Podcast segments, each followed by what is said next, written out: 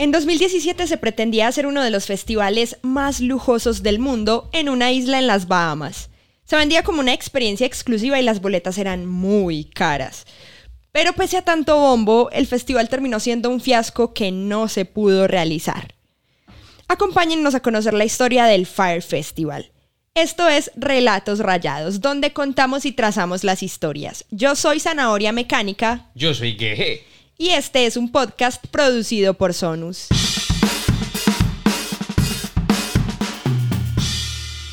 Bueno, sean bienvenidas y bienvenidos a este episodio de Relatos Rayados. Es para mí una alegría volver a, saludarlos y volver a saludarte a ti, Gejecito. Claro que sí, muchas gracias. Y yo también te saludo a ti, por acá dibujando, tirando chistes malos y complaciéndome con la conversa con la zanahoria que nos trae una historia mmm, durísima. Bueno, sin más dilación empecemos. Ah, bueno, pero antes sí me gustaría que Geje mostrara un poquito el boceto que nos trajo preparado para el día de hoy. No lo va a explicar porque vamos a ir conociendo poco a poco como todos los entresijos de esta historia, pero miremos qué es lo que él va a estar trazando el día de hoy. Como ya es costumbre, la zanahoria me cuenta, zanahoria mecánica me cuenta daticos, palabras claves de lo que va a contar hoy. Entonces acá hay un, digamos, como varios trazos, varios elementos, un bodegón de ideas para ver qué sale. No les voy a spoilear, lo que sí es que es una carnada. Vamos a ver qué nos depara la historia y cómo empieza a fluir la ilustración y al final del episodio contamos de qué trataba. Eso, y antes de empezar de lleno, de meternos de lleno con esta historia, recordarles que si quieren ir viendo cómo va la ilustración que está haciendo Geje y además ver nuestras hermosas caras, pueden vernos en el canal de YouTube Zanahoria Mecánica. Eso en caso de que nos estén escuchando en alguna de las otras plataformas que existen de podcast. También tenemos video en YouTube Zanahoria Mecánica. Exacto. Bueno, Gejecito, hoy vamos a hablar del Fire Festival. Me imagino que alguna vez escuchaste hablar de él, obviamente sacando pues que yo te conté uno que otro dato para que hicieras el boceto, pero antes de eso, ¿habías escuchado hablar del Fire Festival? La, verdad, y siendo el vocero de los y las que vivimos debajo de una roca, como Patricio, eh, no, si no me hubieses contado antes, no hubiese sabido. Y pueden pasar más años si no me hubiese dado cuenta porque vivo debajo de una roca como Patricio, entonces no sabía. Pero sí sé que fue una vuelta, hubo un escándalo, la gente me robaron. Y además, pues uno llega y pilla en, en documentales, por ejemplo, uno de Netflix, donde le sacaron su documental a esto Dice, eso tuvo que haber sido una cosa de loca, loca. Yo creo que Netflix y documental de algún tema que esté en furor es una redundancia. Yo creo que Netflix ve y dice tragedia. Y ahí se le ponen los ojitos con el signo pesos. Totalmente. Yo estoy seguro. totalmente, totalmente. Bueno, pero ¿qué compañía no lo hace? Es verdad. Pero Netflix produce muchísimos documentales. Exacto. Bueno, eh, no, no dudo que no hubieras escuchado del Fire Festival porque yo sé, yo sé que Gejecito de verdad vive como debajo de una roca. Pero bueno, entonces para ti Geje y para las personas que de pronto nos están escuchando y viendo que tampoco saben qué era el Fire Festival, vamos con un poquito de, de contexto respecto a qué era este festival. Hágale, yo arranco y dibujar. Exacto. Bueno, el Fire Festival era un festival musical que se iba a realizar dos fines de semana. Uno era del 28 al 30 de abril y el otro era del 5 al 7 de mayo del año 2017. Este festival se iba a realizar en una isla en las Bahamas. Mm. Y aquí ya tenemos como el primer elemento que nos dice como listo, este festival era diferente. Era cara, era caro, luquero, o sea, ya dos fines de semana en una isla, ¿eh? Y cómo llega uno a esa isla en un crucero lo lleva Goku en un yate. ¿En qué? Te puedo asegurar que Goku no era, pero ya vamos para allá. Ya vamos para allá. Calma, calma. No, no, no, te me adelantes a esta historia que vamos a conocer poquito a poco. El punto entonces es que sí, como dice Geje, aquí ya vemos que un festival en una isla no suele ser a lo que estamos acostumbrados cuando hablamos de festivales. Entonces, pues sí, ya nos da indicios de que efectivamente este era un festival costoso. ¿Dónde se iba a realizar este festival? A ver, la publicidad que se le empezó a hacer a este festival era que se iba a realizar en un lugar de las Bahamas que se llama Cayo Norman. Cayó Norman. Cayó Norman. Ay, cogieron a Norman. Cayó Norman, no. Yo le dije que se cuidara, pero es que Norman no. Pesar de Norman, hermano. Ah. Yo, yo no sé en qué momento se me ocurrió invitar a Geje a este podcast. Estuvo bueno ese chiste, ¿no? Estuvo malardo. Bueno, yo prometí chistes malos. Siga. Es verdad, eso- con eso sí cumplimos chistes malos en este podcast. Bueno, Cayo Norman era una isla de las Bahamas y como se empezó a publicitar este, este festival fue que se iba a realizar en una isla de Pablo Escobar.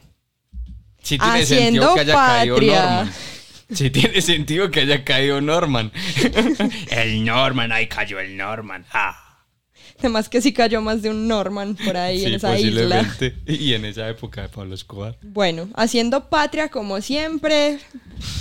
Mal, mal, mal, mal, pero bueno, haciendo patria. Y bueno, Entonces la gente dijo, ¡Ah, la isla de Pablo Escobar, un paraíso fiscal, tin, tin. Emocionados. Sí, claro, ese, ese era como entre los muchos atractivos con, el que promociona, con los que promocionaron este festival, ese era uno de ellos, como, uy, no, ¿cómo? La isla de Pablo Escobar, no, ese man, que era mero capo, no sé qué, dirán algunos. Claro. No estoy de acuerdo con Yo eso, tampoco. pero dirán algunos. Y además que más de uno, más de una, como de pronto nos conseguimos una guaquita, uno nunca sabe que haya escondido para unos dólares, tin. De hecho, ahora que mencionas esto, parte de, los, de las actividades con- que estaban promocionando para este festival era una búsqueda del tesoro. serio? Ah, qué predecibles. Obviamente era una búsqueda del tesoro con cosas que iban a organizar Ah, los, bueno, los, bueno. Los organizadores, Los valga la redundancia. Ujú. Pero, pero suena gracioso pensando en que, bueno, sí, quizás, había- ah, quizás sí hubo gente que buscó guacas por ahí en esa isla. Claro, sí, además era temático, imagino yo. Ajá. Empezaba a sonar helicóptero. Tuc, tuc, tuc. No se agarraron, no se agarraron. Bueno, el punto es que aquí, mira, ya tenemos la primera mentira del festival. ¿Por qué? Porque esta isla no era de Pablo Escobar. Esta isla sí era de un narcotraficante colombiano, pero ese narcotraficante era Carlos Leder. Ah, ok. Carlos Leder también fue parte del cartel de Medellín eh, y él había conseguido esta isla y esa isla sirvió como centro de operaciones para recibir los aviones que luego iban a ir hasta Miami cargados de droga. Obviamente, pues, ¿qué nombre vende más? ¿Carlos Leder o Pablo Escobar? Pablo Escobar. Exacto. Toda la vida. Exacto, entonces pues Además, eso- apellido Leder colombiano. Y dicen, no, que va a ser colombiano, hermano. No, no, no. Y de hecho, pues Carlos Leder tenía ascendencia alemana. Alemán. El papá era de Alemania y vivía en Alemania. Bueno, el punto es que esta isla no era de Pablo Escobar, sino que era de Carlos Leder, pero se publicitó como que era la isla de Pablo Escobar y como te digo, era como uno de los atractivos o una de las cosas de las que más bombo le hacían, que era un festival que se iba a hacer en una isla que pertenecía a Pablo Escobar. Se empezó entonces a promocionar este festival y se empezó a promocionar por todo lo alto.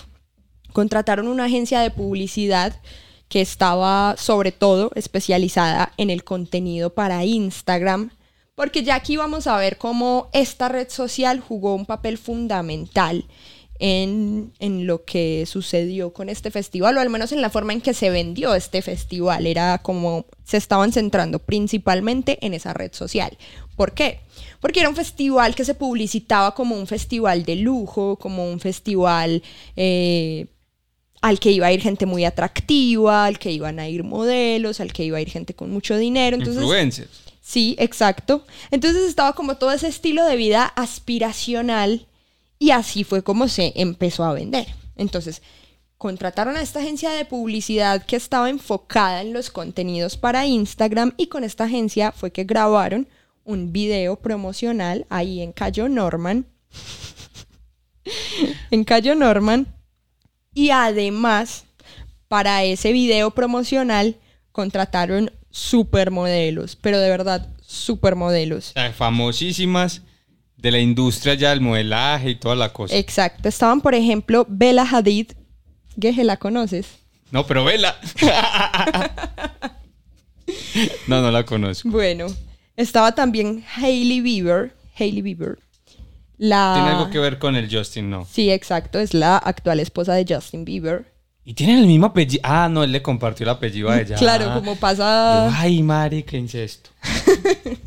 No, como pasa en esos lugares que se cambia el apellido. De hecho, pues, como que cuando yo estaba leyendo los temas de esta, de este, pues la historia del Fire Festival, no decían que estaba Hailey Bieber, sino Hailey Baldwin, que era su apellido de soltera. Ah, ok. Ahora pues es Hailey Bieber. Ah, ok, ok. Pero no se había casado en ese momento. Exacto, no se había casado en ese momento. Exacto. No, no eran pareja en ese momento, creo. Ah, bueno, no había nacido prácticamente. No había nacido el amor. bueno, bueno. El punto es que, bueno, ya estos dos nombres, aunque yo sé que a Quejecito no le dicen mucho, porque, de nuevo, yo sé que Queje vive debajo de una roca, vive en un tupper, eran supermodelos muy importantes eh, y ayudaban como a mostrar todo este estilo de vida aspiracional que querían vender con este festival. Entonces, la grabación de este, de este video promocional fue prácticamente una fiesta. Ellos, eh, los organizadores, que ya vamos a hablar de ellos, eh, contrataron pues a, a estas supermodelos. No eran solo ellas, había más, pero digamos que esos son los dos nombres como más llamativos. relevantes. Bueno, la verdad también había otro nombre de otra supermodelo que tenía un apellido que me parece muy impronunciable y que no conozco, así que dije no la voy a incluir. Te llamaré Lisa Junior. Exacto. Te llamaré Hailey Jr. Pero el punto es que eran pues varias supermodelos que estaban en la isla tomando, bailando con los organizadores, querían como, sí, hacerlo pasar como que era una fiesta súper espectacular, estaban en un yate y exclusivo, exacto, estaban con un yate. Claro, y no va, también- no va a salir pues mera supermodelo y uno ahí recién aparecido. Ahí, ay, voy a ir a patear con ella. No me imagino que por eso era caro. Sí, exacto, por eso era caro. Y era muy caro. Ya vamos a ver lo caro que era. Eh, tenían estas supermodelos, tenían mucho licor, tenían además unos cerdos. eh, Les, les grabaron unas tomas a los cerdos nadando en la playa. Yo no sé si es que en las islas hay también como muchos cerditos. Sí, como ese, esa muda que se volvió del, del mini pic. Sí, es verdad que se volvió como súper de moda adoptar un mini pig. Ajá. Pero, estos eran grandes, estos eran grandes. Ah, ok. Pero, pero viste, no, no era Eran como big pic. No, sí, claro, mini chiquito, big grande. Sí, Big Pig. Pues Como o Normal Big Pig. No, ¡Ah! el Norman Pig. Eh, bueno, el punto es que hicieron este rodaje y empezaron a, a rotar eh, esta promoción por las diferentes redes sociales. No Solo Instagram. Sí, principal, a ver, no creo que solo Instagram, pero principalmente en Instagram. Y aquí eh, hay algo también interesante que nos muestra cómo fue que se quiso vender este festival, porque le pagaron a varias influencers para que en un día específico, a una hora específica, publicaran todas un recuadro naranja con un copy que era como invitando al Fire Festival. Era una campaña de expectativa. Y luego para que publicaran este video promocional que se grabó. Entre esas mm, influencers a las que se les pagó estaba Kendall Jenner, que esa sí te suena pues gay. Sí, claro, claro. Ella me ve y me pega una tunda, me suena durísimo. No, Kendall tampoco Jenner- sé quién es. ¿No sabes quién no, es? que no sé quién es, ¿Es en mamita. Yo nací anoche prácticamente. ¿Qué Bueno, estoy haciendo aquí? Kendall Jenner, una de las Kardashian, Ah, sí, sé quiénes son esas. y la actual pareja de Bad Bunny. No, Bad Bunny sí. Obviamente, chuleado, obviamente. chuleado. Bueno, no, la no sabía ni que, que tenía novia. Bueno, sí. Él no tenía una mexicana, una colombiana. Él dice en una Que canción. ni él sabía. Que ni él sabía prácticamente. Eh, bueno. Dicen que le pagaron como 250 mil dólares, creo, a Kendall Jenner para hacer esta publicación. Ah, con eso se pudo ir a ver a visitar el Titanic. Prácticamente le pagaron, podido, sí. le pagaron con, para ir al Titanic. Habría podido ir, Habría podido ir. Em, se empezó entonces a publicitar esto como un festival en la isla de Pablo Escobar, donde iban a estar supermodelos, donde iba a haber mucho alcohol, donde iba a haber yates. Y además se le prometió a la gente que con los tickets que compraban, con las boletas para el festival, pues tenían eh, asegurado el transporte que iba a ser en un jet privado desde Miami hasta la isla. Uh, Bueno, vamos a, a hablar de los diferentes precios que tenía cada uno de los paquetes que ellos vendían. Los precios iban, ojito, de los 1.500 dólares, ese era el más barato, el más barato. a los 250 mil dólares. Un cuarto de millón de... Uf, qué boleo de plata. Qué Qué montón de cocao plata. de Lucas. Vamos- Bueno, ¿y, ¿Y qué tenía cada plan? Sí, exacto. Vamos a, mirar eh, qué tenía cada uno de estos planes. Entonces estaban como mm, divididos en tres diferentes tipos de acomodaciones. La primera eran carpas, que estos eran las que más Las había. más baratas. Entonces la más barata, que se llamaba el plan The Retreat, incluía un ticket para un vuelo en avión privado, un ticket para el festival, una cama doble y una cama doble en una carpa que se iba a compartir con otra persona, que había otra cama doble. O sea, una carpa con dos camas dobles. Claro, pero tú comprabas tu paquete, o sea, tu boleta sí. sola, entonces te asignaban a alguien más. Random. Como en la universidad. Así, te tocó. Ah, Sí, pero que del mismo sexo. tenía que ser del mismo sexo. Sí, sí, que, que se iba a asignar a alguien del mismo sexo. ¿Por qué? Me imagino que por comodidad, seguridad, Bueno, sí. no sé, es... eh, no sé, yo Bueno. no sé si, si me gustaría dormir al lado con un man que no conozco, la verdad. Sí, sí. Concuerdo. Bueno, entonces estaba ese que valía 1.500 dólares. Luego estaba de dúo, que era básicamente lo mismo que el anterior, pero para dos personas. Entonces, pues ahora sí, eh, ya no te tocaba con una persona random, Ah, sino que sí. con quien pagabas tu, tu, pas- tu ticket, pues con esa persona es que dormías en esta carpa, que, ojo, se vendía como una carpa de lujo. Es una cosa de locos. O sea, tanto que miren que estamos hablando de que en esta carpa tendrían que caber dos camas dobles. Claro, grandísima.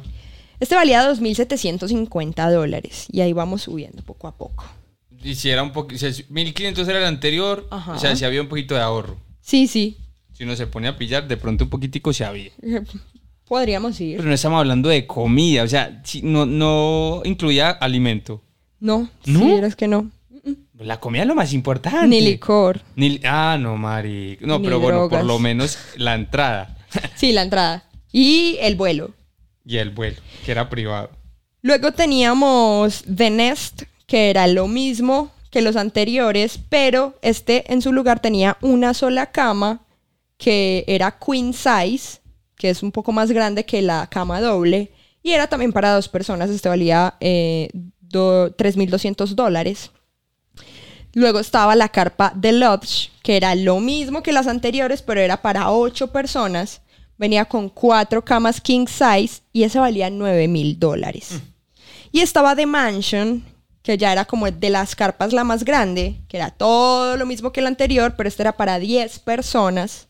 Traía cuatro camas, un sofá cama, baño en la habitación y acceso VIP. Es decir, tenían acceso a áreas especiales, a comida gourmet, que igual, no sé si la tenían que pagar, pero tenían acceso a comida gourmet. Los demás no tenían acceso ni, a ni, ni siquiera a pagarla. Bueno, usted sí, por lo menos se la puede pagar. Los demás no, se mueren todos de hambre. Pues la verdad, como vamos a ver que se planeó este festival, no me sorprendería.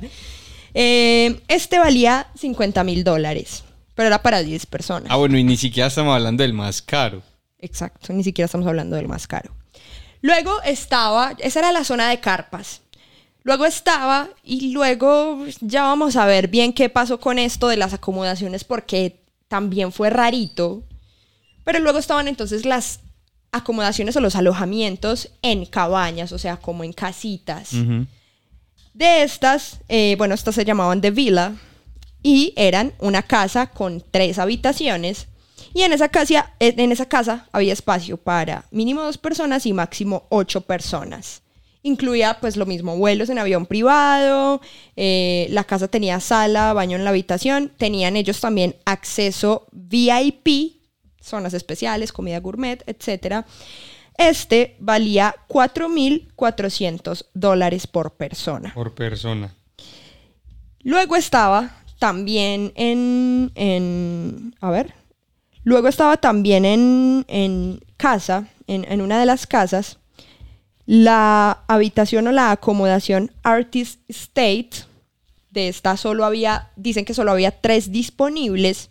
Y esta era para cuatro personas, incluía los vuelos para esas cuatro personas, los tickets para esas cuatro O sea, personas. lo que cambiaba básicamente en todos era el, el- el donde iba a dormir. Pero aquí tenemos otra cosita, porque aquí en este ya nos dicen que además nos están ofreciendo acceso al área de los artistas. Ah, Es decir, tú podías habitar el mismo espacio donde iban a estar los artistas. O sea, como el backstage que llaman. Eh, más que el backstage, como donde parchaban los artistas. Como, ah, yo no estoy tocando en este momento, entonces yo me parcho aquí, tomo traguitos, tan. Y ahí, además de estar los artistas, pues también dicen que iban a est- estar las modelos y las influencers y los famosos invitados. Claro, sí, todos los que regaron el rumor y ah, hicieron la publicidad. O sea, la gente más exclusiva. La crema innata de, los, de la influencia en ese momento. Exacto. Todavía. Además eso tenían- poquito. Además, tenían acceso a fiestas exclusivas para artistas y famosos y podían cenar con uno de esos artistas. Este paquete valía 200 mil dólares. Y todavía no es el más caro. Entonces, que era el más caro? Babas de los artistas. Y le vendían un frasquito. "Ah, Estas babas son de este artista, estas de este modelo y estas de otro modelo. No me sorprendería si Sí, hubo, si verdad, hubo no. un man que pudo vender su caca de artista.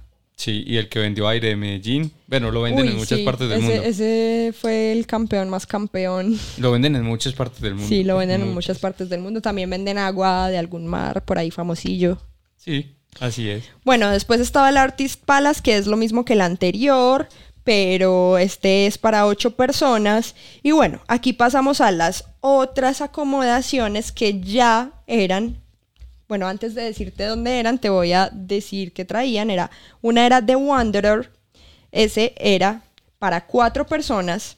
Tenía cuatro tickets para el festival, pero esta era en un buque, en un barco. Buque, buque, el que les metieron. eh. Chévere, buque.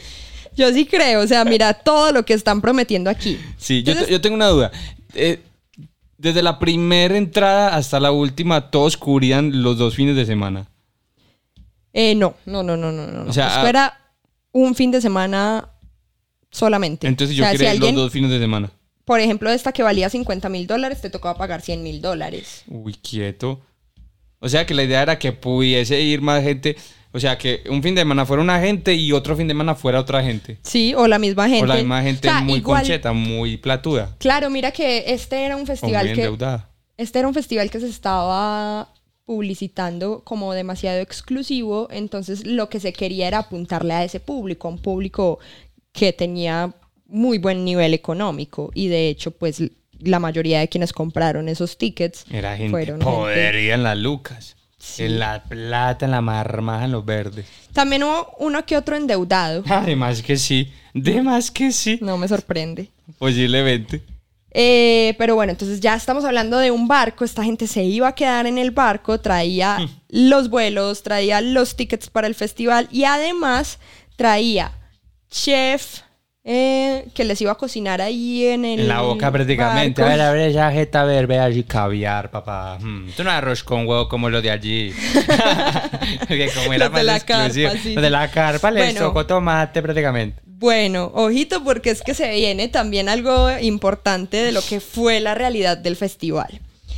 Entonces, venían con un chef y venían con todo el personal que se necesitaba para los, para los barcos que iban a estar eh, o que iban a estar utilizando las personas que se estaban quedando en esta acomodación, todo el personal. Esto, como te digo, valía 50 mil dólares. Después estaba el otro que se, se llamaba The Seafarer. Era lo mismo, pero para ocho personas, valía 100 mil dólares.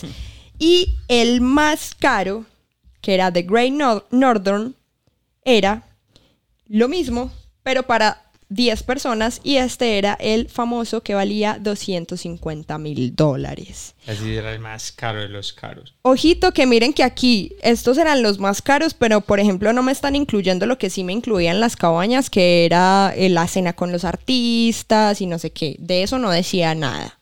Solo decía lo del buque. No, pero es que quiere más. ya parchar en un buque. Pero si yo estoy pagando más dinero que los de las cabañas y ellos sí están pudiendo cenar con los artistas porque yo no. Que mi plata no vale, ¿ok? Bueno, es verdad, es verdad. Pero yo tengo una duda. ¿Y la tripulación, la gente que camellaba, la logística, dónde se iba a quedar toda esa gente? Ese es un excelente... No, me imagino Porque que en el barco. ¿Segura? Porque No. yo me los imagino ellos ahí en una islita y madruga, hágale, pe, que nos deja el bote para los ricos. Porque otra cosa que yo estoy pensando aquí es que eso era prácticamente una, una especie de, de, de guerra elitista entre los que más tenían plata, escupiendo los, los que también tenían, pero no tanta como ellos. Mm, eso se iba a complicar. Es que todo eso, o sea, ya vamos a, a- a descubrir qué fue lo que pasó con este festival, pero es que todo eso que tú estás diciendo, yo creo que ellos ni siquiera lo estaban teniendo en cuenta. Pero bueno, vamos por partes. Los artistas que iban a estar en este festival, no los voy a decir todos, pero voy a decir como tres de los que eran como más importantes. Y eran, por un lado, Major Lazer, que lo conoces. Claro, el mayor. no. Por otro lado, Disclosure. Sí, sí, ese no tampoco. Y este yo sé que si lo conoces, Blink 182. Ah, obvio. Obviously. O sea, tú hubieras pagado los 250 mil dólares por ir a ver a No, Blink no, ni 182. a bala los pagaba, ni a bala. Yo, ¿qué- ¿En qué canal va a pasar? ¿En, en, en qué en Telemedellín? Listo. Lo de una me lo parcho. O sea, no, no, no pagaste ni para ir a verlos en el Stereo Picnic, que igual no cayeron. No, no, es roja directa. Eso es para fútbol, no importa, roja directa. conciertos para pobres, como fútbol para pobres, pero conciertos Sí. para pobres. bueno, esto era lo que se ofrecía para este festival y ya tenemos pues que era como todo muy impresionante. Se estaba ofreciendo como una gran fiesta en esta isla con estos artistas que eran importantes. A ver, a mi parecer, pudieron ser mejores. La verdad. Para un festival que me estás cobrando así de caro. Pero posiblemente la música no era el principal atractivo. Esa es la cuestión. Entonces era como, bueno, sí, pongamos unos artistas mainstream, pero tampoco pues que la recontrarrompan. Aunque Blink, pero ya están pasaditos de moda. Entonces, bueno. Bueno, esa era la cuestión. El punto es que, bueno, eso que Geje dice es muy importante y por eso en 48 horas se vendió casi la totalidad de los tickets que pusieron en venta. Sold out de una, agotado. Prácticamente Ah, sold out, el madre. 90 y piola por ciento. Hmm. Pintaba para ser un festival muy importante, Sí, ¿verdad? Pintaba para ser algo muy impresionante, para muy elitista, pero pintaba para hacer algo muy impresionante. Pero pintaba para marcar la historia, ¿cierto? Para Pues por- marcar la diferencia social, sí. Sí, pero si te pones a, uy, si te pones a pensar, por ejemplo, el Coachella también eh, tiende a ser Ah, como sí. exclusivo. Sí, sí, claro. Y es un No hay fe- festivales muy caros. Sí, exacto, y es un festival importante que se realiza año a año y esa era la idea con este festival, con el Fire Festival, la idea era realizarlo cada año, esta iba a ser apenas la primera edición. Y no se pudo. Exacto, y no se pudo. Pero, bueno, pinta buena la cosa. ¿por qué no se hizo? Vamos por partes. ¿Quién organizaba el festival? ¿Quién? Este festival lo organizaban dos personas. Por un lado tenemos a Billy McFarland. Billy McFarland era un empresario que se había, había hecho dinero mm, con una especie de tarjeta de crédito que se llamaba Magnises. Y esta tarjeta de crédito era como publicitada, publicitada como la tarjeta de crédito para millennials que quieren demostrar su exclusividad. Ah, o sea, el man, el man ya, ya vendía el chamullo con la exclusividad. Ya Exacto. chamullaba con la exclusividad. Es ningún bobo, ya tenía, ya tenía visto hace rato su público objetivo. Un pelado de las finanzas, sabe, el marketing. No, literalmente sí sabe de marketing porque el man supo vender muy bien sus ideas. Sí, la verdad sí. Entonces, básicamente esto lo que era, era una- un rectángulo como de metal, no, de metal no. Bueno, de algún material así parecidito que hacía ruido cuando lo ponías para apagar y era negra, era muy bonita. Y era como básicamente para que te vieran cuando ibas a pagar llegué ese yo, paquete- el de la plata, la de la marmaja. Ja, véanme. Exacto. No tiene fondos. Perdón, perdón. Porque así pasa. La vuelta es que has visto que en las películas siempre muestran que cuando una tarjeta no tiene fondos, la cortan con La unas cortan. tijeras. Paila, esta no se podía cortar. Esta no Traigan la cortar. sierra. Con la, la mascarita Sí. esta. El punto entonces es que, eh, bueno, consiguió que muchas personas se unieran como a este, digámosle, club, porque Sí. finalmente evolucionó en algo así como un club y empezó a hacer fiestas para las personas que tenían esta tarjeta de crédito. Ya era como una llave a la exclusividad. Exacto, entonces hacía fiestas con artistas que estaban pegando en ese momento. Como los magios. Oh, oh, oh. oh. Los magios. Entonces, hacían fiestas, hacían eventos y con el tiempo también empezó a ofrecer para quienes fueran miembros de este club, para quienes tuvieran esta tarjeta, a ofrecer boletas para eventos exclusivos, pero a un precio más barato. Pero eso ya lo hacen. Por ejemplo, toda esta gente del grupo Aval y todo eso, los primeros, ¿sabes que un coche en donde? El grupo Aval no, entonces va a comprar después. Entonces te venden esa exclusividad. Que no sé si es pues tan estafa como esto, pues al parecer no, eso lleva un rato largo pasando. Claro, y pasan muchos bancos. La exclusividad ya está. Sí, exacto. Pero ¿qué pasa? Es que estos eran boletos como literal para el los Grammys. Para O sea, eventos donde no se supone que no, está, no se puede invitar tan, no está tan abierto que al no va público. cualquiera. Exacto, no va cualquiera. Exacto, y que son de hecho muy costosos. Entonces los ofrecían a un precio mucho más barato del que valían en realidad.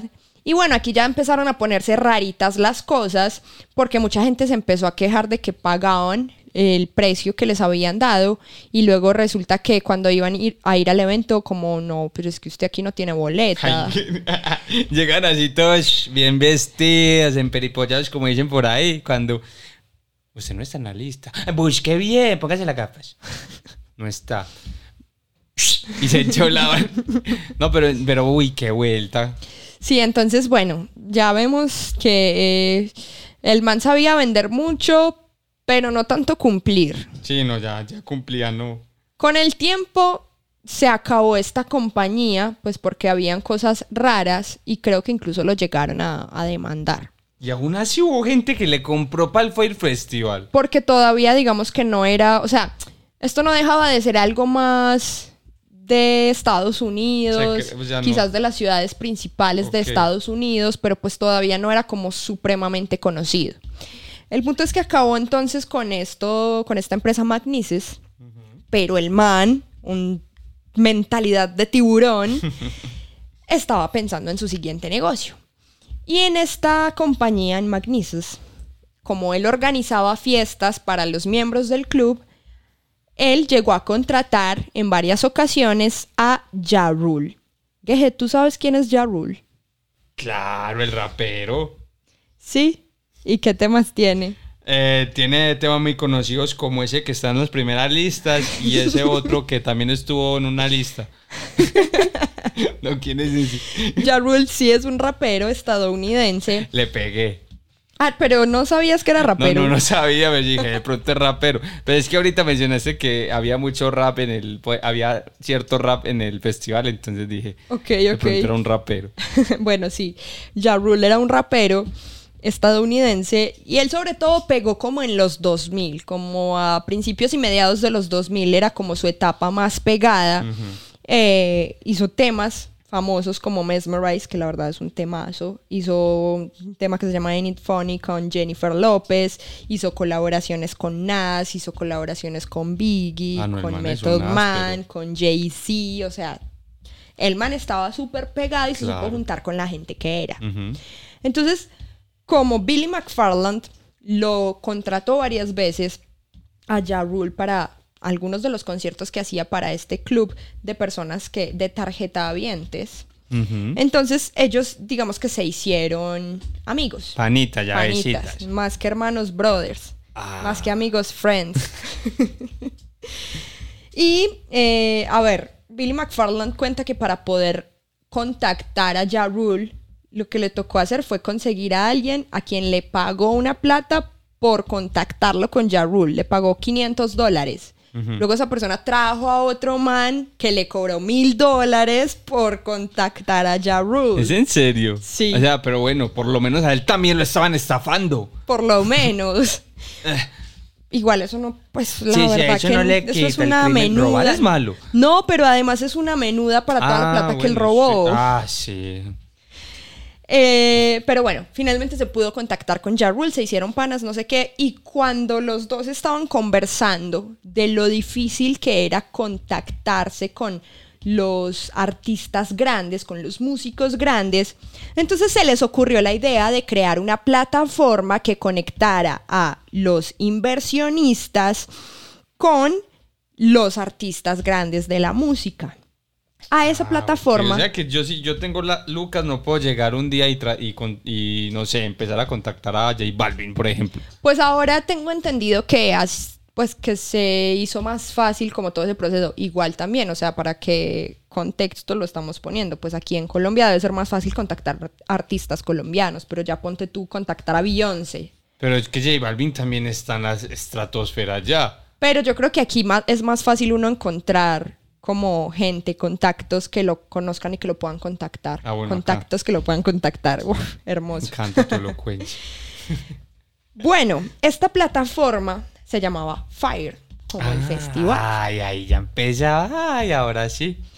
Entonces, eh, básicamente era como tú, tú accedías a una aplicación y ahí tenías como, era como, ponte tú un Tinder de artistas, prácticamente. Tú ahí veías como la información de los artistas, la foto, no sé qué, y podías eh, acceder pues a, a los datos de contacto para... Pero para los artistas eran conscientes de esto.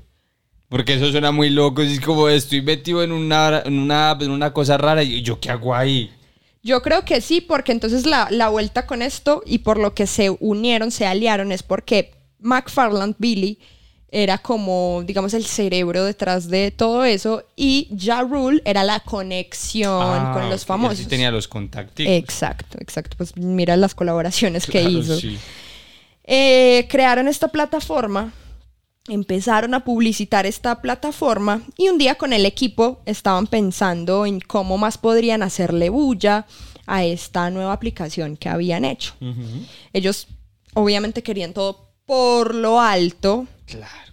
entonces a alguien del equipo se le ocurrió hacer un festival. Pero ese, esa persona del equipo pensó como que ese festival debería ser pues para gente del gremio y para los inversionistas. Como algo más privado. eso, con el tema más de la exclusividad. Sí. Pero, pero... Esos festivales sí los harán. Solo para gente así muy top. O sea, festivales no sé, pero fiestas seguro ah, que no, sí. fiestas sí. festivales no lo sé. Pues no sé, hay tanto concierto privado que Sí, seguramente hacen en islas y todo eso Sí, que es como... Claro. Bueno, el punto es que pensaron en hacer este festival. eh, inicialmente querían que fuera solo para la gente del sector, pero Billy no podía pensar en cosas pequeñas. Acuérdense que él era mentalidad de tiburón. A él le gusta lo grande. Mm. Entonces pensó en hacer un festival grandísimo, un festival que fuera supremamente importante. Y entonces ahí surgió la idea de el Fire, Festival. Qué inteligente que le estás poniendo atención a la No, historia. yo un pelado elemental, mi querida zanahoria. Bueno, empezaron a hacerle pues como toda la publicidad de la que hablamos. Y el asunto es que tienes a dos personas que no solo pensaban en hacer todo a lo grande, sino que también pensaban en gastar a lo grande. De hecho, hay una de las personas en uno de los documentales de este festival que cuenta que cuando ellos estaban reunidos, que casi siempre pues estaban como casi que de fiesta, Ajá. y que ellos tenían un brindis que hacían y el brindis decía, vamos a brindar por vivir como estrellas de cine, farrear como rockstars, o sea, tener fiestas como rockstars Ajá. y coger como pornstars, como Ah. estrellas del no por. Visajosos. Sí, pienso lo mismo, visajosos. Visajosos. Pero entonces era eso, a, ellos les encantaba que los vieran y, y que los vieran que gastaban plata y eso invitaban a la gente a trago y hacían fiestas y estaban Pantalla, en yates. pantalla. Sí, exacto, dar pantalla. Y es que de verdad, por lo menos este McFarland estaba muy obsesionado con ese tema de, de la exclusividad y de mostrarse y ¿Será de que el man lo mucho cuando era niño?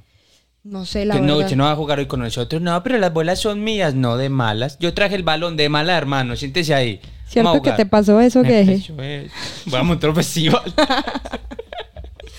Bueno, ya saben, el festival, ¿cómo De se llama? excluidos. ¿Cómo es? Festival ex- Excluded Excluded Festival. No, los excluidos. Ah, en español, en así. español. Ah, bueno. entran, entran todos con un juguete. Es un festival de pun. Es un especial de punk. Todos con un juguete, parce, mi adolescencia. Sí, sí, yo también extraño ese momento.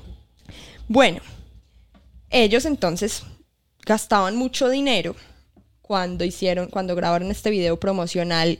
Como te dije, fue prácticamente una fiesta que hicieron. Pr- Prácticamente los grabaron a ellos farreando con las supermodelos y toda la cuestión, pero bueno. Pero ellas sí les habrán pagado, imagino yo que sí. Sí, yo me imagino que sí les pagaron, sí les Claro, pagaron. ahorita sí, no. Lo que pasa es que también ellos en un inicio tenían la plata y obviamente también necesitaban ganarse como la confianza Ah, de la sí, gente. claro. Es como las pues, pirámides. O sea, en todas esas estafas piramidales, las primeras personas que entran en esas estafas ganan lucas. Esos ganan lucas porque esos tienen que traer a otros y a otras. Y van trayendo y van trayendo. Vea que sí me dio, vea que sí me dio tan, porque el testimonio, si, al primero que va a conseguir gente, lo voy a tumbar, no le voy a dar lucas, pero no me va a traer gente para después tumbar. Y ya, pero ya después, paulatinamente, se empieza a tumbar, a tumbar, hasta que ya tumban hasta el berraco. Así son esas pirámides, se María madre. Sí, prácticamente es un interesante símil el que hace Geje, podríamos tomarlo de ese modo, pero bueno, vamos con calma. Se publicitó el evento, se vendieron las boletas, todo iba súper bien.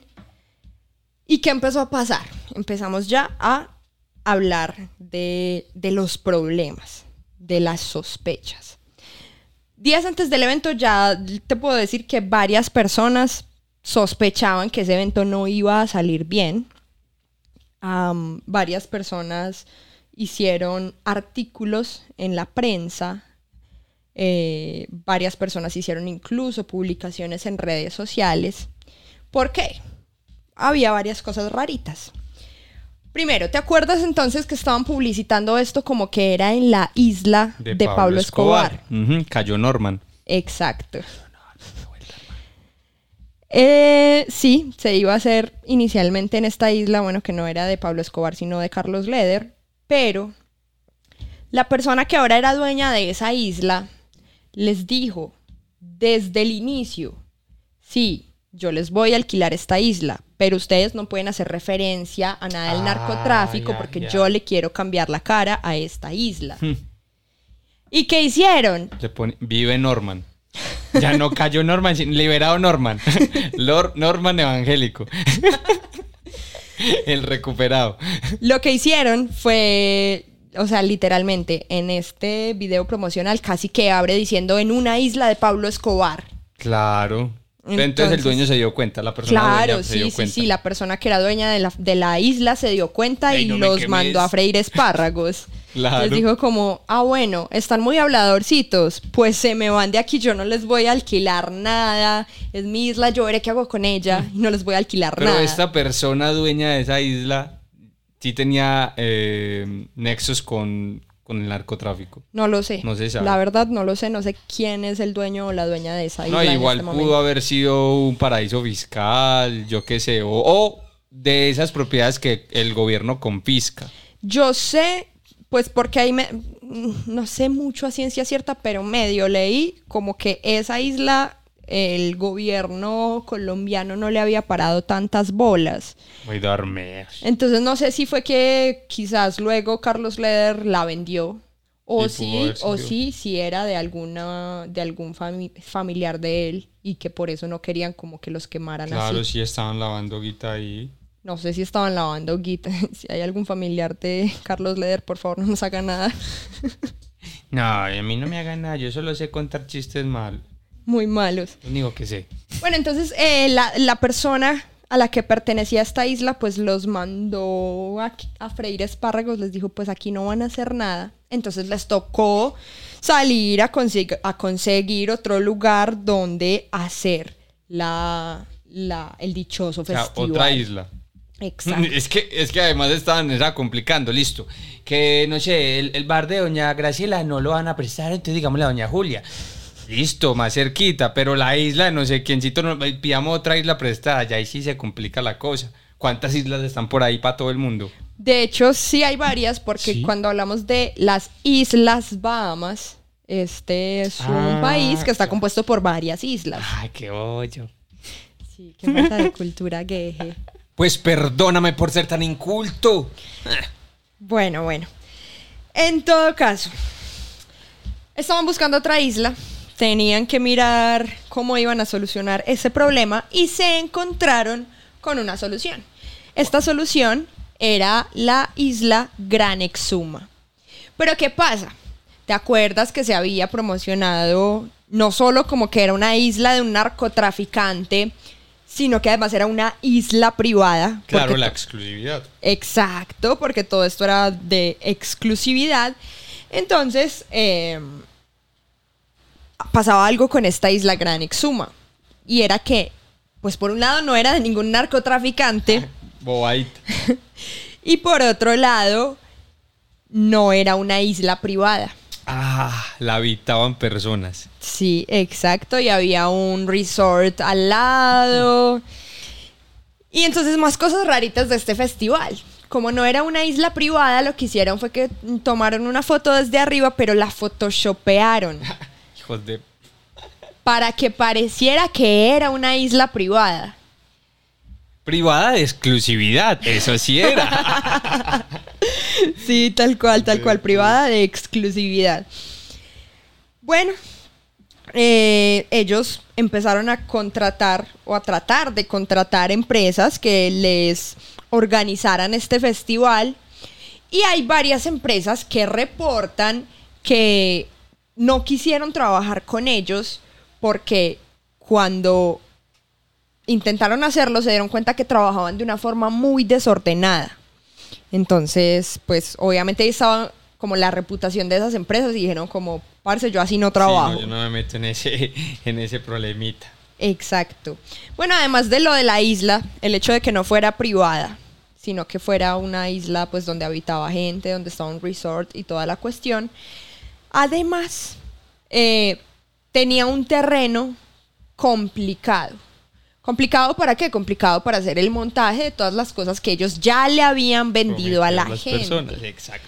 Ellos en realidad contrataron a la empresa con la que ya pudieron decir como listo, si trabajamos juntos para organizar el festival 45 días antes. 45 días Para antes. montar todo eso, cabañas, carpas, el buque, el restaurante dentro del buque, bueno, que no. Bueno, y ahora que mencionas cabañas, qué bueno que lo hiciste porque se me estaba como pasando un dato importante y es el siguiente. Cuando recién lanzaron o empezaron a promocionar el festival, se promocionó con eh, las, los alojamientos en carpas, estas carpas de lujo que te conté que tenían sus camas dobles y no sé qué. ¿Qué pasó? También te conté que Ja Rule y Billy McFarland eran demasiado derrochadores de dinero. Ellos pagaban lo que hubiera que pagar, se gastaban mucha plata en cosas absurdas, en Ajá. cosas que por ahí no eran tan necesarias cuando estás, claro, que no eran tan necesarias cuando estás um, trabajando u organizando pues un festival. Prendían puros con dólares. Casi, casi, yo- la verdad no me sorprendería. alguna vez lo hicieron. Exacto, Ah, no como me- las películas. Ah, porque de hecho hay un video de, de Billy McFarland en el que tiene como una bengala. De esa, de, como de esos palitos que botan fuego. Exacto, los de los estadios. Sí, y lo tiene, lo tiene en la boca como si se estuviera fumando un tabaco. Sí. Sí, de manera súper No, excéntrico. pero se quería morir, aparte excéntrico, estúpido. A lo bien. Bueno, eh, entonces, inicialmente habían ofrecido las carpas, pero ellos estaban gastando mucha, mucha plata y se dieron cuenta que se estaban quedando sin dinero. El presupuesto en bobadas.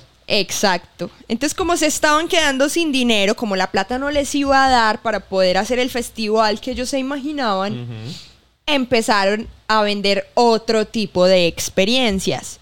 Y por otro tipo de experiencias me refiero a que ahí fue donde entraron las cabañas y donde entraron los botes, los barcos, los buques. Exacto. O sea, inicialmente solamente se iban a alojar en las carpas, pero ya después como había que sacar plata de donde fuera, como fue como listo, vendamos alojamiento en cabañas y vendamos alojamiento en buques y por qué no le sacamos plata a los influencers que vamos a invitar, vendamos cenas con ellos y empezaron a sacarle cada peso, a exprimir cada peso que pudieran sacarle pues a este Para festival. tapar todos esos huecos que ya habían abierto. Exacto. Entonces cuando decía que la casi la totalidad de los tickets se vendió 48 horas después de que se lanzaran, pues esta casi totalidad de los tickets era más que todo en las carpas, porque luego ya en el sitio web cuando ya se acercaba el festival, ya no aparecía para comprar carpas, sino que aparecía para comprar estas cabañas y esos buques. Esos buques literal, estaban comprando un buque el berraco. O sea, una Exacto. estafa. Exacto.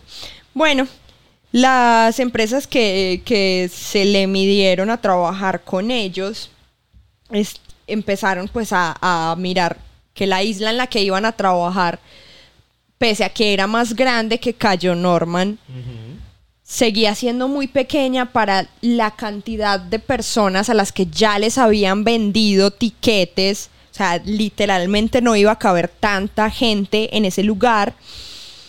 Era imposible acomodarlos en esa isla tan, en esa isla tan pequeña. Entonces empezaron a decirle a Billy que tenía que empezar a cancelarle a la gente Ay, ay, ay. los tickets. Billy dijo, pues no, mi ciela. Pues no, mi ciela, yo no le voy a cancelar a nadie porque ya me dieron esa plata y recordemos pues que seguramente ya se habían incluso gastado esa plata. Pero muy irresponsables. Exacto. Pero bueno, creo que el concepto de responsabilidad no era un concepto que estuviese dentro de su, no sé, dic- diccionario. Exacto, Moral. sí, yo, yo creo que, que no, no contaban con el sentido de, De la responsabilidad. responsabilidad. Eh, además de esto, de que se empezaron a vender las cabañas sin tener siquiera cabañas aseguradas. Es decir, lo que les tocó hacer fue contactar a la gente que vivía en la isla y decirles como, venga, usted me va a rentar su casa por estos días. Ya lo pensé y dije, no, no creo que hayan sido tan... Sí, sí lo fueron. Sí, eh, de verdad, o sea, todo lo que crees que pudieron haber hecho mal, Lo hicieron. lo hicieron mal, de verdad. De- Y el asunto es que había pocas cabañas de verdad para ofrecer. Y además ellos, como habían invitado pues a estas influencers a las que inicialmente les pagaron para que publicaran el cuadrado naranja y los videos de la, de la promo, les habían prometido solo por hacer un post en Instagram que iban a tener acceso a una de las cabañas para tres personas. Una de las cabañas y tickets para tres personas. O sea, no les pagaron en el momento y no que les No, sí. prometieron. Ah, bueno, les dio Sí una, les pagaron, una luca. pero parte del contrato era como, y además vas a tener asegurada tu, tu estadía o tu ida al festival. Me suena mucho cómo le pagan a la gente que trabaja en diseño. ¿Qué tal si te adelanto el 5% y el otro 95% te lo doy en gomitas? Literal. Pero, o sea, no quiere, a ver, a ver, a ver. No quiere decir que no les pagaron un platal a esas influencers Sí, y a esas supermodelos, les pagaron un platal. Claro. De todas formas, acuérdate que en parte ellas eran como las el atractivo del que se estaban pegando los organizadores del festival para vender esto como una experiencia súper exclusiva. Claro. Pero entonces se les había prometido eso, pero no había cabañas suficientes y no había suficiente espacio para todas las personas que ya habían comprado los tickets. Exacto. Pero Billy vivía como en su mundo de, de fantasía o más bien en su mundo de yo le voy a sacar la plata a toda esta gente y ya después miraremos qué pasa. y dijo, no, yo no le voy a devolver la, los, la plata ni los tiquetes, ni los A tiquetes nadie. a nadie que haya comprado. Bueno, siguieron avanzando con las la cantidad de inconvenientes que surgían en este festival. Entre todas las cosas que ellos gastaron de más, dicen que ellos contrataron a una persona para que hiciera como el contacto con los artistas que iban a tocar en el festival. Esta persona era un pelado de 23 años. Él nunca había hecho el proceso de contratar artistas para algún evento o algún festival. Entonces, ¿por qué lo contrataron? Porque todo lo hacían mal, de verdad. O sea, la otra cuestión es, todas las personas, pues salvo las empresas que luego contrataron como para que armaran todo el montaje y toda la cuestión, todos los que trabajaban en Fire Festival eran gente que nunca había organizado un festival en su vida.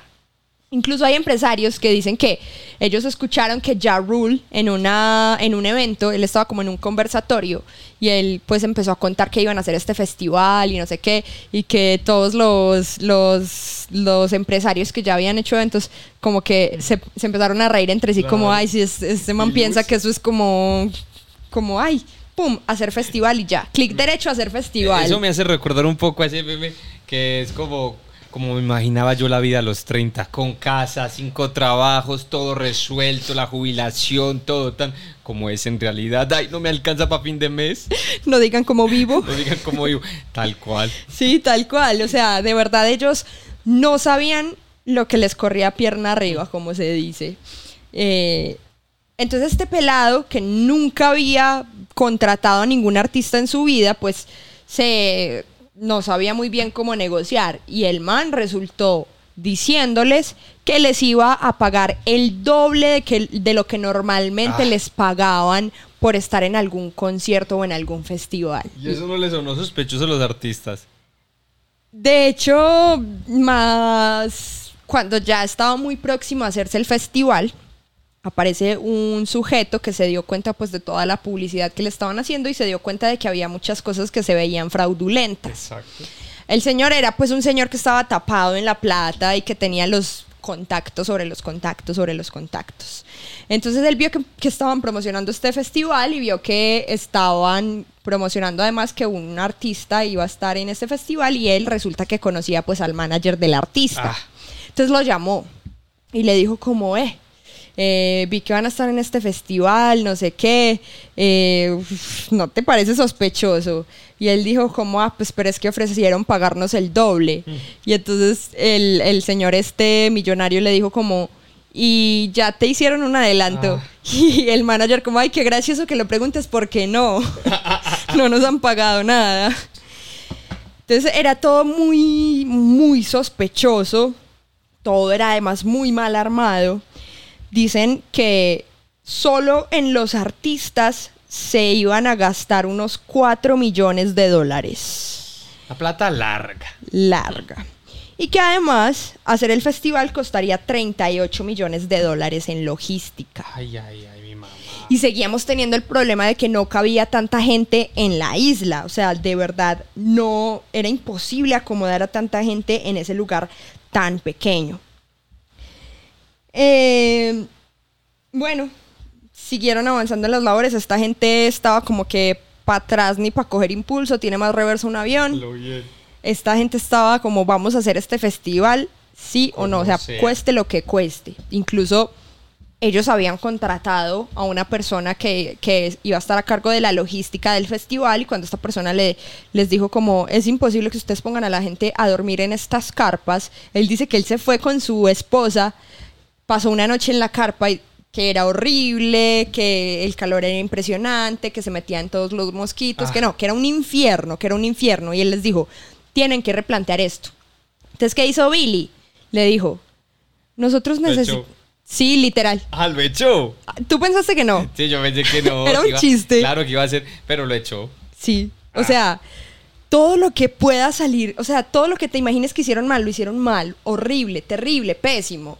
Pero no prendía las alarmas tanto. Es Pues que es, es- es lo gracioso, de verdad, cómo pudo avanzar tanto esto? ¿Cómo pudo avanzar tanto este gran fraude? Y entonces lo que, lo que decía Billy era, necesitamos personas enfocadas en las soluciones, no en los problemas. Problema de actitud. y, y lo que pasa es que también pues como que todo el equipo que tenía alrededor era gente demasiado comprometida con su trabajo y entonces era gente que cuando salían esos problemas trataba de solucionarlos a como diera lugar. Entonces lo único que hacían era como seguir postergando el hundimiento de este festival. Agrandando la bola de nieve. Sí, exacto, alargando, alargando lo que ya se sabía, lo que era inevitable, el destino que era inevitable, que era que saliera todo supremamente mal.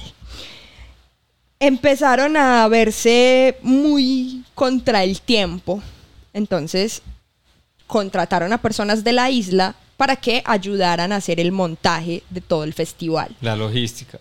Exacto, la logística, armar las carpas, a poner los puestos, no sé qué literal fue como que casi toda la isla terminó trabajando en ese festival durante todo el día, todos los días Todas, prácticamente. hasta las abuelitas, los, abue- los abuelitos. Decían, todo el que pudiera levantar un trapo trabajaba en ese festival, en el montaje de ese festival. Nació un bebé. Listo, me sirve de alarma. Póngalo ahí. Exacto, exacto, sí, tal cual. Y bueno, eh, como seguían avanzando con esto, eh, empezaron pues a hacer el montaje de las carpas. Seguían la, digamos, las sospechas alrededor de este festival cada vez se intensificaban más, por- porque empezó a surgir gente que estaba diciendo como, hey, todo en este festival está súper raro, yo le pararía bolas. Ajá. Pero una de las cosas que ya fue como que la gota que rebasó el vaso fue que ellos, acuérdate que habían prometido unas carpas súper lujosas y empezaron a hacer el montaje de las carpas en el terreno que tenían. ¿Y de dónde habían sacado estas carpas?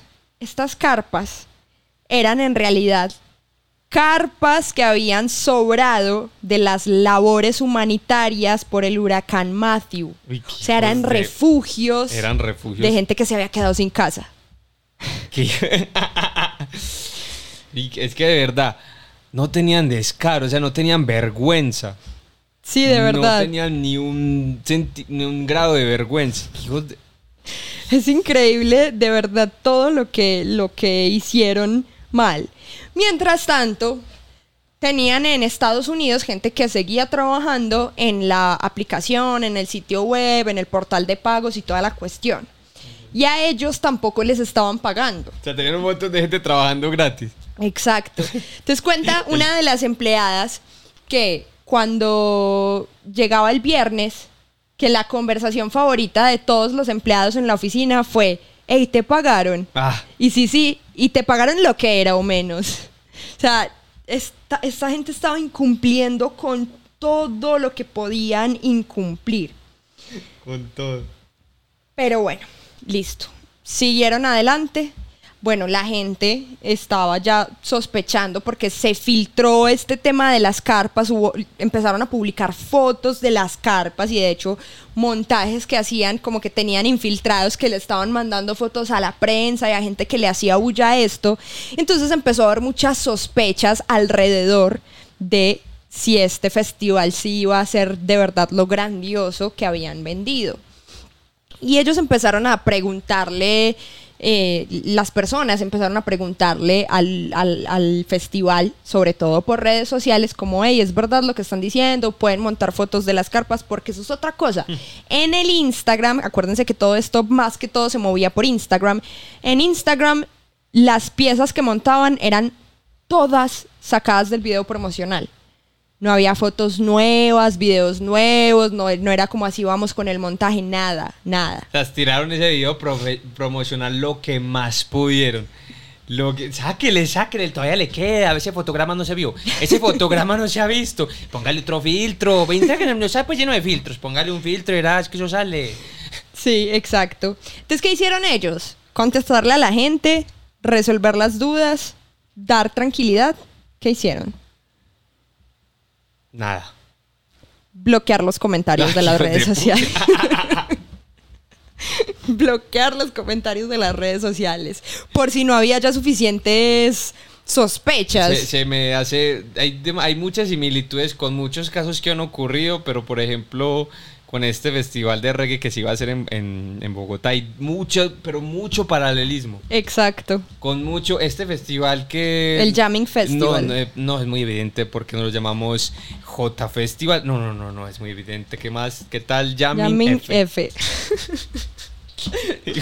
sí, pero Bueno. hay muchas similitudes. El punto es que esta gente no iba para atrás, pero por nada del mundo. Y se llegó el día del primer Ay, fin de semana del festival.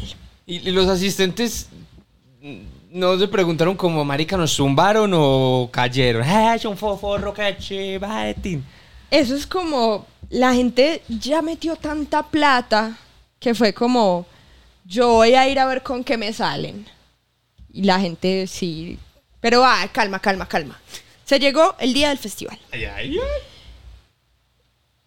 Pasó que la mañana en la que ya la gente iba a empezar a salir hacia las Bahamas, Blink 182 publicó en sus redes sociales que se retiraba del festival, que ya no iba a estar en el festival, porque no sentían que hubiera garantías para darle a los fans un buen show.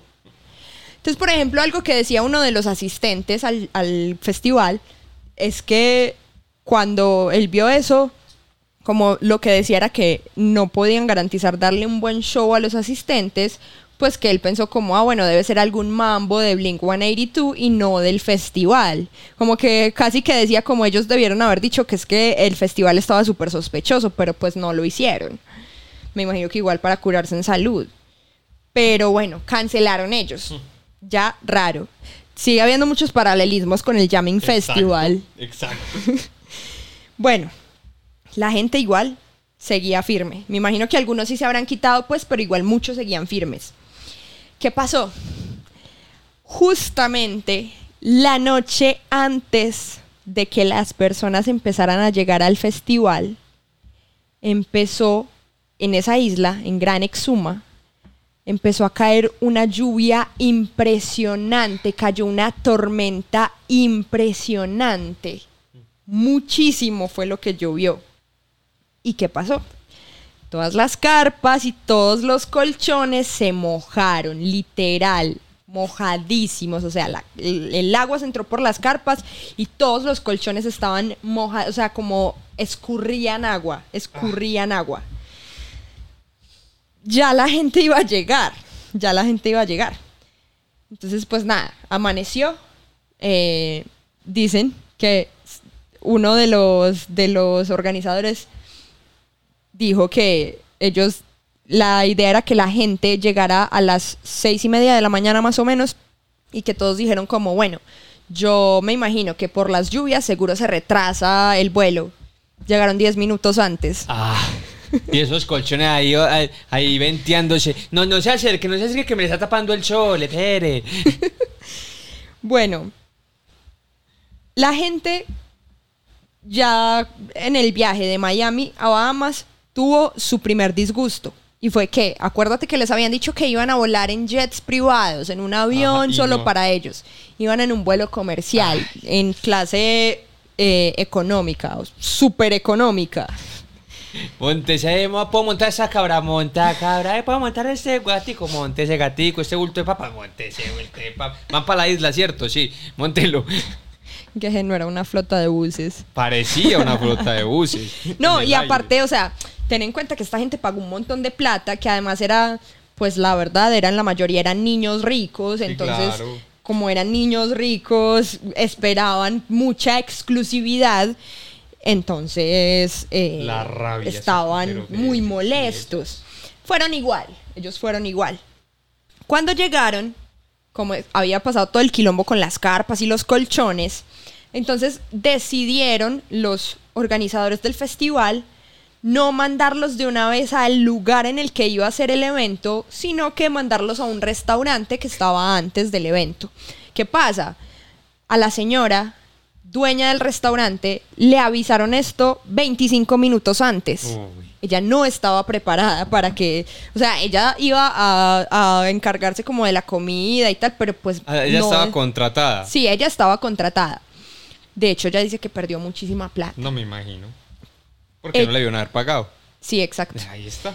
A los trabajadores no les pagaron, pues a los trabajadores de la isla los estafaron horriblemente. Feísimo, Estafaron hasta el berraco, a todo el mundo. Todo el que le pudieron robar plata se la robaron, de verdad. Yo tengo una pregunta. El rapero ya sabía, o sea, él ya era consciente, porque imagino que el otro man, el que ide- ideó todo, Billy. el Billy, el Billy ya sabía que iba a ser una estafa a la berraca.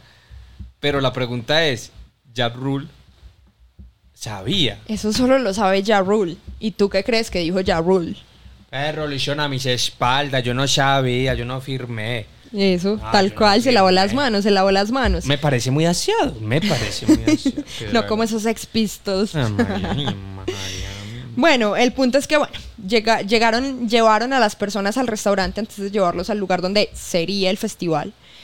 Y bueno, las personas ahí empezaron a tomar licorcito, había música sonando, entonces pues ellos estaban como happy, estaban como listos hasta Nos ahora. tumbaron, pero que abrimos una garrafita, hágala. No, hasta ahora estaba todo bien, o sea, hasta ahora digamos que todavía... Todavía creían que se podía hacer. Sí, o sea, de que verdad gente que decían- tiene una moral, la berraca. Sí, de verdad que decían que no, que pues en ese momento la gente es- estaba como feliz porque fue como listo, estaban al lado de la playa, el restaurante quedaba al lado de la playa, entonces pues estaban al lado de la playa, había música, había trago, entonces pues ellos estaban parchando, ¿sí o qué? Pero pasaron las horas, pasaron las horas, pasaron seis horas y ya Ah. la gente se estaba desesperando como, hey, pero entonces nos van a dejar aquí hasta cuándo. Mm. Finalmente tomaron la determinación de empezar a llevarla a la gente a donde sería el festival. Qué caraduras, en serio. Qué cara dura, bueno. Eh, sí, de verdad, o sea, eran demasiado tercos, no se entiende, no se entiende lo tercos que pueden ser. Los llevaron, acuérdate que era gente que había pagado mucha plata y que esperaba una experiencia súper lujosa, los llevaron en autobuses escolares. Los amarillitos de las películas. Exacto, sí. Los llevaron en esos autobuses escolares hasta el lugar del evento. Y hay videos, si alguno de los que está viendo y escuchando este podcast queda como con las ganas de mirar más sobre este festival, pueden buscar en YouTube que hay gente que hizo vlogs del festival. Entonces hay videos en los que muestran cuando estaban en el bus llegando al lugar y empiezan a ver las carpas y son como, no me estás jodiendo. No me la container. Lo loco de todo esto es que, es que no es algo que pasó, ah, no sé, en la década del 90, a principios del 2000 o décadas atrás donde quizás no se podía registrar tanto. Pasó en plena época donde una gran cantidad de personas tiene eh, celulares, cámaras y que posiblemente mucha gente fue a hacer vlogs. Mucha, como pasa en este momento, que mucha gente va a festivales, a eventos, a, hacer, a vivir pues la, la experiencia y graba. Exacto, fue tal Entonces, cual. bailando. O sea, lo gracioso también es que, Marica, había tantas señales y todos decidieron, o sea, incluso los asistentes al festival decidieron ignorar todas estas señales. Bueno, en todo caso, llegaron allá, todo era un caos, un desorden. La respuesta del, del festival, o más bien de Billy, fue pongan música bien duro, bi- bien fuerte pongan música bien fuerte. Estaban eh, las, los otros organizadores, parte del staff más bien, recibiendo a las personas que tenían sus reservaciones.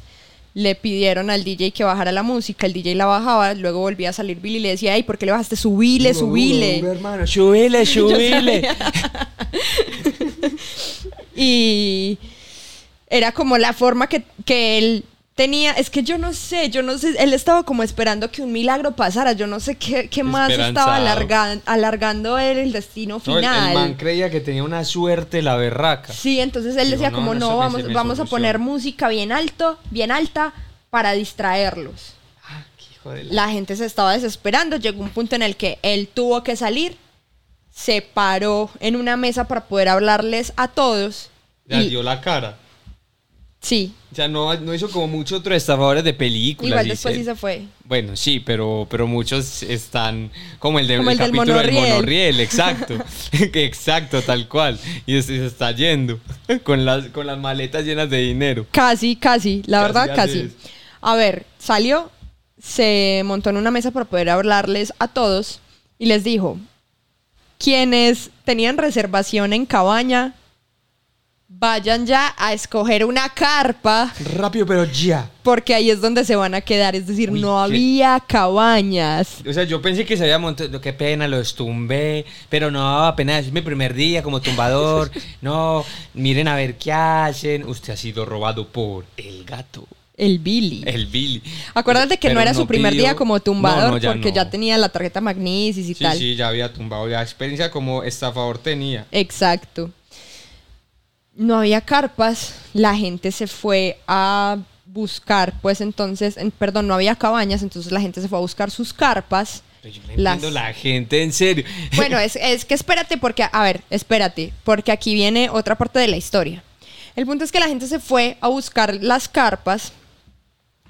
Mientras tanto llegaron unos containers con las maletas de las personas y lo que hicieron fue tirar todas las maletas al piso y decir, listo, busquen su maleta en, una, o sea, en, un- en una montaña de maletas. ¿Y cuánta gente que iba con la maletica negra? Esa maleta negra es mía. No es mía, no es mía. Todo el mundo peleando. Ah, Exacto. Bueno, los que pudieron consiguieron pues su carpa. Todas las carpas se ocuparon de una. Eh, ¿Qué pasó? Llegó la noche y no había luz en ese lugar en el que se hizo el montaje del festival. No, había luz. Bueno, nada, ya todo el, el destino inevitable al día siguiente publicaron ahora sí en su sitio web que por razón, ojito a esto, ojito a esto, por razones ajenas al festival no vamos a poder llevarlo a cabo. Por razones ajenas. Cuando habían sido lo más inútiles Sí, que se no. pueda. La gente empezó a publicar tweets, sobre todo con testimonios y con fotografías de lo que era en realidad el Fire Festival. Y entre todas esas fotos que se publicaron, hubo una foto muy infame que se viralizó muchísimo, que fue la foto de la comida que les dieron para un festival que se vendía como un festival de lujo. De lujo. Con comida gourmet. Exacto, Gourmet. con comida, con comida gourmet. ¿Sabes qué era la comida? Era literalmente, no. Era literalmente, porque no lo estoy exagerando, se los juro que no, y lo pueden buscar en, en internet. Era literalmente dos tajadas de pan, Ah, dos tajadas de queso por lo y una ensalada hecha con lechuga y tomate. Ah, Ya, fin. En un, en un platico de icopor. lo más gourmet del mundo. De verdad que la historia de este festival parece un chiste Sí, mal contado. De- parece uno de los chistes de Geje. No, parece. No, mis chistes son mejores. Que más se van a involucrar con el Billy. Hombre, el Billy yo cortamos hace rato. Yo era Yarrul. No, pero, pero, pero lo que me parece eh, más curioso es que todavía hubo gente que, que persistió. O sea, si el Billy creía que iba a pasar un milagro, los asistentes, las asistentes, algunos y algunas, pensaban que también iba a ocurrir un milagro. Bueno. ¿O por qué se quedaron? Es que esa es la gran pregunta. Bueno, vamos, ya por a la, pasar una noche. vamos a la siguiente parte de la historia. ¿Qué pasa?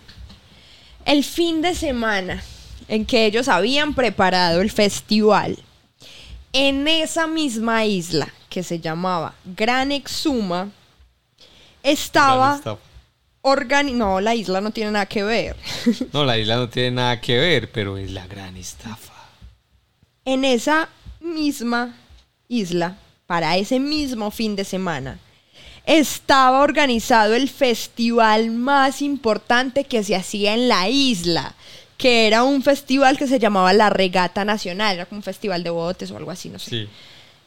Ese mismo fin de semana, o sea, no tenía nada que ver con el Fire Festival, pero como acuérdate que ellos primero lo iban a hacer en Cayo Norman y luego les tocó salir a buscar qué otra isla había disponible y encontraron esa, no contaron con que O sea, ese fin de semana era el evento más importante de la isla y mucha gente viajaba a la isla Ay. para ese evento. Entonces, todos los hoteles ya estaban vendidos. Los habitantes de la isla cuentan que los hoteles se ocupaban incluso meses antes de que fuera el día de este evento. O sea, ya todo estaba recontravendido, la isla estaba llena de gente y los vuelos también estaban copados. Entonces a la gente por eso le tocó pasar la noche en la carpa y al día siguiente, pues ya entonces ahí sí empezaron a intentar salir de la isla. Entonces se fueron para el aeropuerto. Estamos hablando del aeropuerto de una isla, entonces es un aeropuerto muy pequeño. Parece, no sé, una terminal de buses. Sí. Un aeropuerto muy pequeño. Y no habían Servicio. vuelos para, para salir. No, al menos no los suficientes para sacar a tanta, Tanta gente, gente. en ese momento. Entonces, los encerraron a todos, literalmente los encerraron a todos en el aeropuerto. Esto ya no por parte del Fire Festival, sino de las autoridades ajá. del aeropuerto. ¿Por qué? Por Porque si tú estás, claro, si tú estabas esperando un vuelo, entonces pues para poder que te, que te garantizaran como así es que él lleva acá esperando 10 horas. Entonces pues era como las personas que ya habían entrado y nadie más podía entrar y por lo tanto nadie más podía salir. Bueno, pasaron ahí mucho tiempo, la gente estaba desesperada, hacía mucho calor, fue horrible, fue un desmadre. Pero bueno, finalmente, obviamente no se quedaron ahí de por vida. Las personas eventualmente pudieron volver Claro, a Estados si no era un Unidos. secuestro. claro. Las personas pudieron volver a Estados Unidos. Había gente que había viajado de Europa para este festival. Pero bueno, nada, salieron de la isla todos estafados, Todos estafados. con una de las peores experiencias que vivieron. No, además que hubo uno que otro, que, uno que otra que pensó como, nada, pero por lo menos está la anécdota. como este man, Franco Escamilla, el comediante, que, que él dice que llegó a un punto donde no se le ocurrían como más comedi- o sea, con más rutinas que hacer, que empezó a hacer cosas y él dijo, eh, ay, ¿qué tal si me tiro por ese acantilado, me puedo morir? Ah, vamos a hacerlo por la anécdota y empezó a hacer cosas por la anécdota. Sí, en wow. serio. El cuento, el bueno, cuento. no falta, no falta. No falta. Bueno, se acabó este fin de semana caótico, pero el caos obviamente seguía para los organizadores del festival. Después de que, o sea, digamos a la semana siguiente, ya tipo el lunes, tuvieron una reunión con el equipo y, Geje, tú puedes creer y gente, ustedes pueden creer que estaban tratando de pensar cómo hacer un rebranding de el festival y de la compañía, o sea, ellos querían seguir intentando hacer el festival y seguir intentando que la compañía no se hundiera.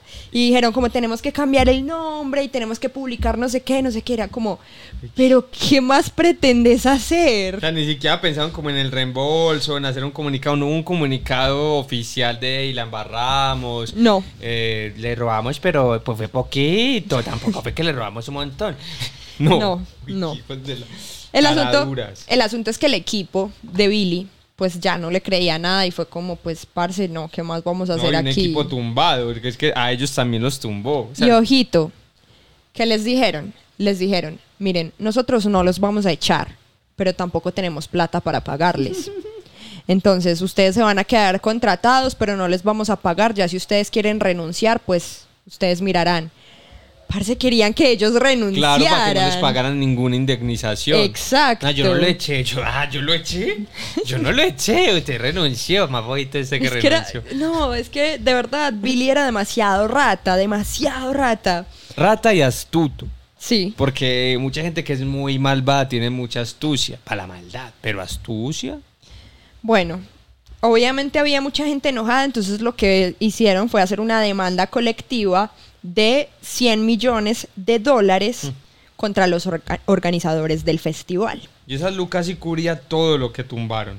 La verdad no lo sé, eso fue mucha plata porque, bueno, aquí entonces como hicieron la demanda y toda la cuestión y fue súper mediático el caso, hasta el FBI se metió a investigar el tema de este Hace festival. Qué calor, ay sí, qué calor, qué cua tan densa.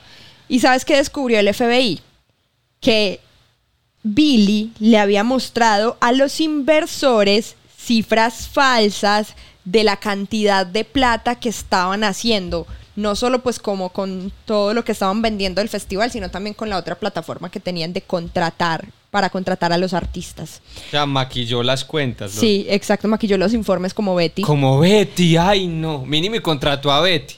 Pues Mínimo, no, no me sorprendería y ahí ¡Ah! estaba seguro don Armando. O el plot twist es que Billy era don Armando. Bueno, en todo caso, eh, bueno, no termina aquí la cosa, porque antes, bueno, él estuvo en prisión, pagó una fianza como de 300 mil dólares, María. salió Lo dejaron salir, es que también.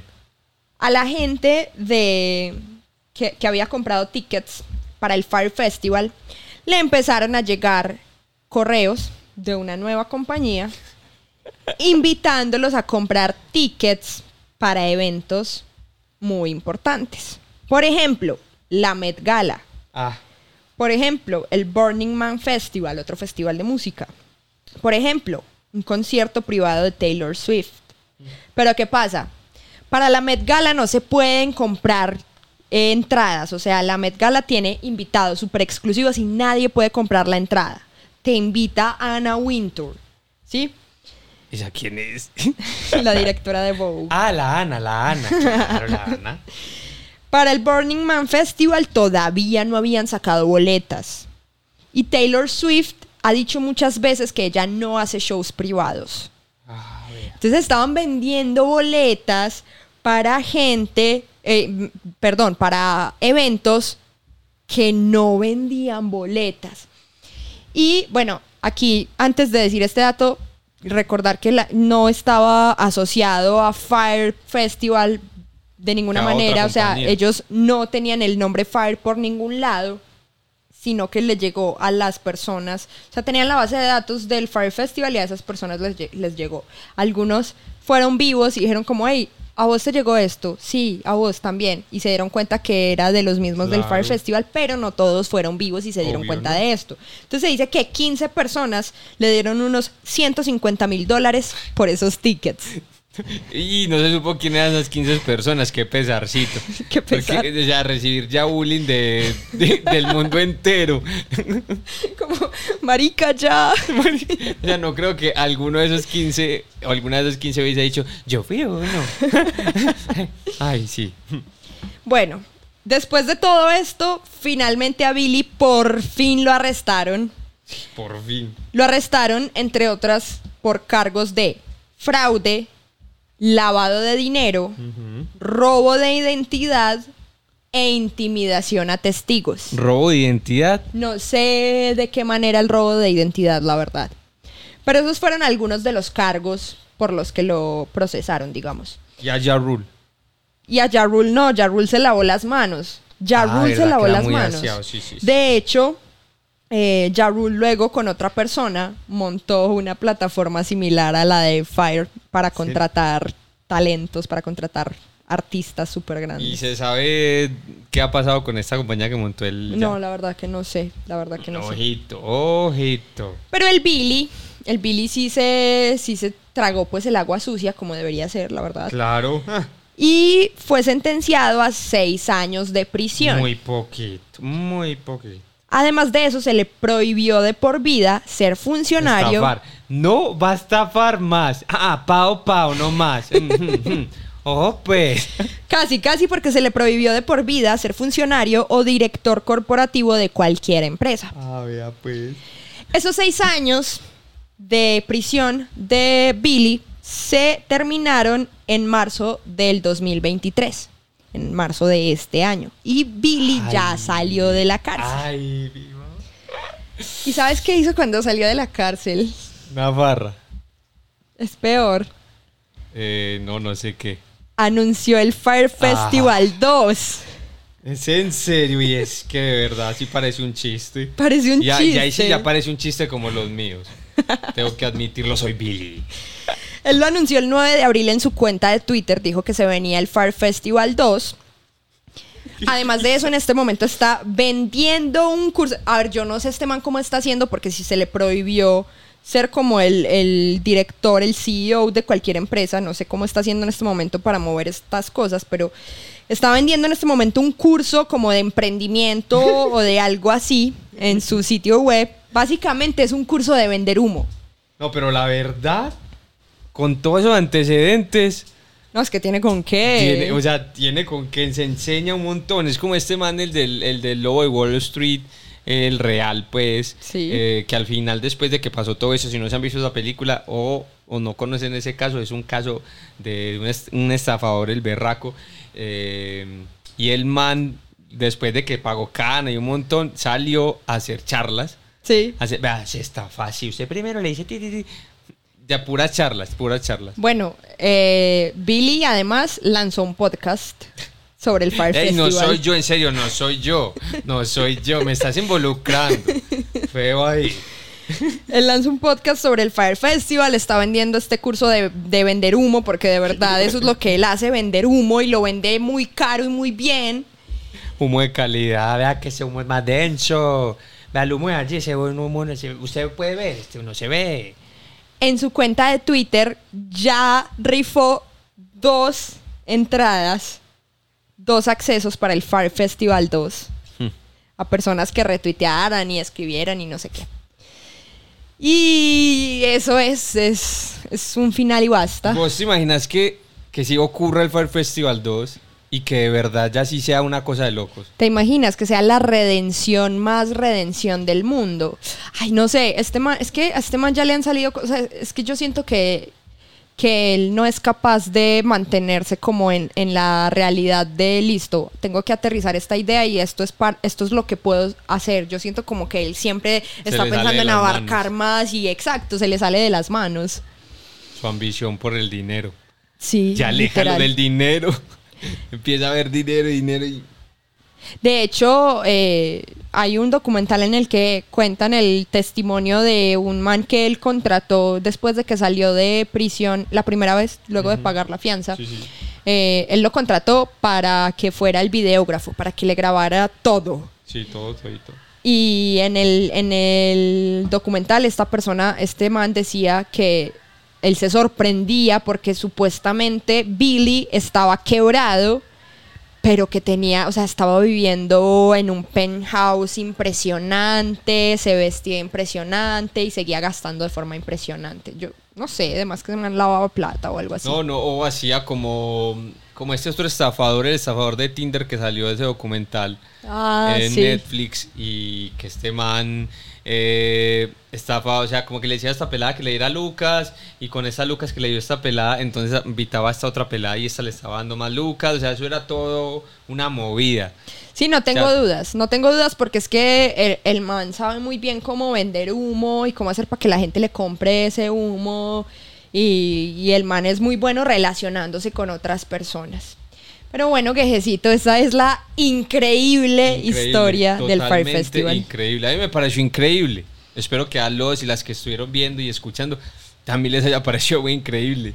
Bueno, si ustedes están escuchando este episodio en alguna plataforma eh, de podcast, aprovechen, se salen y se van corriendo al canal de YouTube Zanahoria Mecánica para que vean con video este episodio que Geje en este momento nos va a hablar un poquito de la ilustración que hizo al respecto. Bueno, como yo ya sabía daticos, que yo tengo la exclusiva, ja, eh, dibujé pues como el mar, eh, el océano pues de la isla y todo tan, y hice como alusión a, a la carnada, que fue con lo, con lo que... in- con lo que más publicitaron el, o con lo único que publicitaron el festival, y fueron con los posteos de, de Instagram. Entonces, por eso está un post de Instagram que la foto tiene como una tarima de un concierto en una islita, pero entonces en la parte de abajo, lo que no se ve porque está tapado, haga de cuenta los icebergs eh, que están en la profundidad del mar, está, está como un gancho. Y este gancho está jalando ese post como la carnada. Y, y nada, y atrás le dice pues como eh, un fueguito por lo del fire y por lo del fuego. Que es literalmente el logotipo, ¿verdad? Exacto, que es literalmente el logotipo del festival, el Fire Festival. Eh, nada, es, es así, la carnada es el post y la gente cayó. La gente cayó y Billy los enganchó.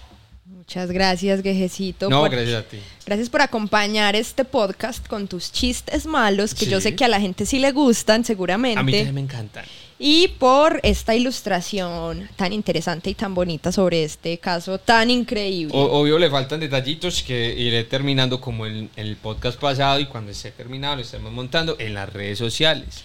Exacto. Entonces, cuando Geje termine esta ilustración, ustedes pueden verla terminada en nuestro Instagram, arroba relatos rayados, así tal cual como suena, arroba relatos rayados. Además, les recuerdo que pueden seguirnos en nuestras redes sociales personales. A mí me encuentran en Instagram y en TikTok como arroba zanahoria mecánica. En Twitter además estoy como arroba zanahoria TW y a Geje lo encuentran Como arroba Gejeart en Instagram. Y en YouTube, obviamente, Geje, mi canal donde monto muchas historias del mundo, eh, contadas con mucho humor, mucho sarcasmo y ilustrando una caricatura que cuenta ese tema. De historias ilustradas del Geje. Y bueno, gente, muchísimas gracias por habernos acompañado a un episodio más de Relatos Rayados. Y nada, nos estaremos viendo y escuchando en el próximo episodio. Muchas gracias por acompañarnos. Chau.